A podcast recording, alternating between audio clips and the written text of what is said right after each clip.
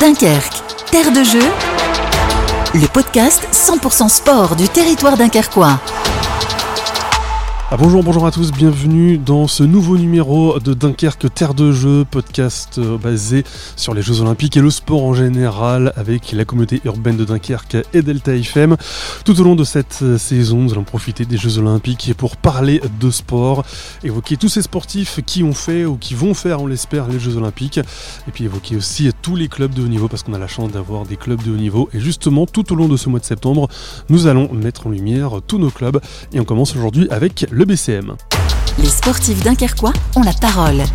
Nous sommes avec euh, Romuald Lecoustre, son manager. Merci euh, Romuald d'être avec nous. Avec plaisir. Nous sommes avec euh, Roman Demont qui est l'un des joueurs professionnels euh, de l'effectif. Merci Roman d'être avec nous. Avec plaisir également. Et avec Jonathan euh, de Surt qui est euh, l'intendant, celui qui, euh, qui fait tout, qui est la, la- la petite main du, du BCM. Et si vous n'étiez pas là, ben, les joueurs ils seraient un peu perdus, non Notamment sur les déplacements? Un petit peu. Enfin, après, on a tous. Chacun a un rôle important, mais après, c'est vrai que moi, je. Je gère un petit peu le travail de l'ombre, que ce soit en déplacement ou à domicile. Sans être euh, modeste, j'ai ma petite part de, de boulot quand même à faire. On va évoquer dans un instant euh, la saison du BCM, on, l'espère, elle sera euh, très belle. Juste avant, dans quelques mois, donc il y aura les, Jeux Olympiques à Paris.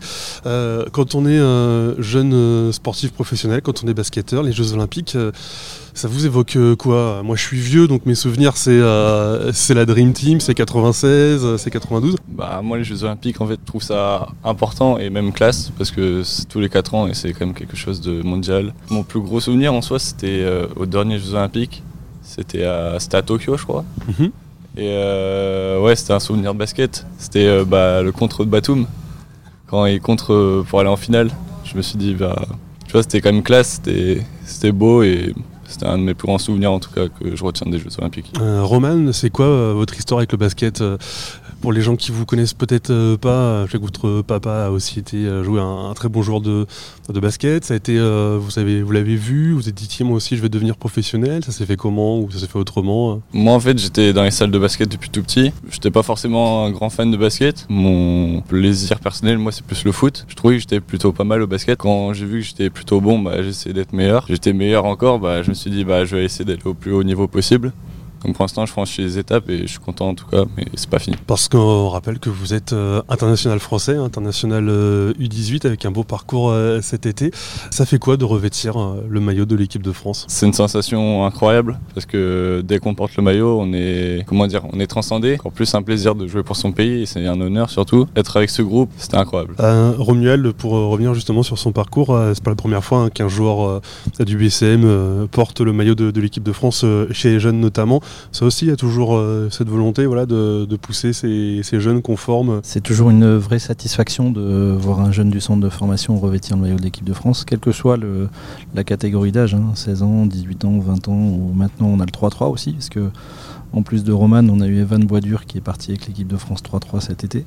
Donc c'est une vraie satisfaction, une vraie récompense pour eux aussi, et je pense que c'est très formateur aussi euh, pour eux d'avoir des campagnes euh, internationales, de jouer sur un basket différent. On va maintenant évoquer l'actualité du, club. Comment ça se passe pour l'instant là? On a eu la, chance d'assister à, à quelques entraînements. On a eu déjà les premiers matchs amicaux. Euh, on sent voilà qu'il y, a un vrai groupe. Euh, le coach Laurent Legnam vous ménage pas à l'entraînement. Euh, moi j'ai vu il y a pas très longtemps un exercice où à la fin il y en avait qui faisaient des pompes, mais en, terminant les pompes ils, ils se marraient. Donc on sent qu'il y a une belle ambiance. Est-ce que vous confirmez? Ouais, il y a une belle ambiance dans le groupe et en plus on travaille dur, pas facile tous les jours, mais en soi ça nous rapproche parce que bah, dans la douleur, bah, ça fait qu'on on a encore plus de cohésion. Ouais, la prépa elle est vraiment dure avec le coach. Il est intransigeant tout ça, mais c'est pour ça qu'il fait partie des meilleurs coachs de France, si ce n'est le meilleur. Je pense qu'on a un bon groupe et qu'on peut aller l'installer. Personnellement, moi c'est ma première saison pro et même si c'est ma première saison pro et je sais que le coach me lâchera des minutes, que si je respecte son plan de jeu et si je respecte ce qu'il veut, mais mon ambition c'est de jouer. Collectivement, je pense que le coach et le club veut qu'on retourne en playoff. Moi, ma première saison pro, si je pourrais faire retourner le club en playoff, ça, ça serait incroyable. Et je pense qu'on a un bon groupe et encore, on n'est même pas encore au complet. Je pense qu'on peut encore faire mieux et euh, je pense qu'on peut aller loin. C'est vrai qu'on a senti, euh, je dis pas ça parce que vous êtes là, mais voilà, on a senti un. Parce que c'est vrai, il le dit, euh, Laurent Legnam, il a des entraînements qui sont, euh, qui sont durs, mais ça fait aussi partie du personnage. Et on, a vu malgré tout sur les matchs amicaux, on a déjà des choses très intéressantes. On, sent que tout le monde va vraiment dans, le même sens au niveau du staff, au niveau des joueurs. Joueurs C'est une période où on travaille beaucoup, l'équipe travaille beaucoup. Jonathan qui est là avec nous travaille beaucoup aussi parce que les fondations de la saison, elles se posent maintenant. C'est beaucoup de travail, beaucoup d'exigences de la part du coach aussi pour mettre en place son plan de jeu et faire en sorte que voilà, on soit prêt dès dès la reprise du championnat mi-septembre. on a vu des choses très intéressantes. Alors ça, reste très perfectible, il va falloir patienter pour voir euh, quel sera le niveau euh, exact de cette équipe-là. D'abord parce qu'on n'est pas au complet, il manque encore Bafessa Fofana qui dispute la Coupe du Monde et, euh, le pivot camerounais Landry Noko qui attend son visa. Mais en tout cas, il y a des vraies bonnes choses, oui, dans l'état d'esprit, dans, la capacité de travail de ce groupe, dans sa capacité d'écoute. Des joueurs qui vont plaire, qui peuvent plaire au public de Sportica. Hein. Je pense à un, Thomas Corneli ou Valentin Chéry. Voilà, ce sont des des, garçons qui ont, une vraie âme de, de guerrier. Et on se dit que ceux-là, ils, ont tout, euh, pour Roman aussi, hein, j'espère, mais ils ont tout pour devenir les, chouchous de Sportica. Ça fait partie du boulot d'Olivier Bourguin, le directeur sportif, et du coach Laurent Leniam, de construire une équipe qui soit à l'image aussi de, du club. Dernière euh, question pour vous, hein, Romuald. Le fait que ce soit une année olympique, avec en plus bah, des matchs qui auront lieu dans, dans la région, est-ce que ça change quelque chose? On est un peu sous pression au niveau du basket français, si c'est le sens de ta question. Parce qu'on s'est craché sur le championnat du monde. Le basket français doit une revanche au JO. Dans, le championnat de France de basket en tant que tel, non. Maintenant, euh, voilà, euh, c'est aussi la capacité du basket à se mobiliser pour être derrière l'équipe de France euh, dans un an qui, qui, va peser. Et je pense qu'on est tous très impatient de les voir revenir sur un terrain pour euh, prendre la revanche des championnats du monde. On évoque toujours euh, l'actualité et la saison du, BCM. Nous sommes avec euh, Romuald Coustre, son manager, avec Roman Demont, l'un des joueurs de l'équipe. Nous sommes ici avec l'intendant du BCM, Jonathan de Surte. Jonathan, pour ceux qui suivent peut-être pas le basket au, quotidien de, l'intérieur, en même temps, il suffit d'aller voir toutes les vidéos que le BCM poste, les très belles vidéos que vous faites depuis plusieurs années pour vous connaître euh, un petit peu. Le rôle de l'intendant, euh, à l'époque, c'était euh, entre guillemets celui qui nettoyait les maillots, mais c'est plus du tout ça. Maintenant, vous avez un, travail, vous avez plusieurs, plusieurs jobs même finalement. J'ai eu vraiment plusieurs missions. La première avec mon collègue Vincent qui est pas là, on s'occupe des logements avant l'arrivée des joueurs.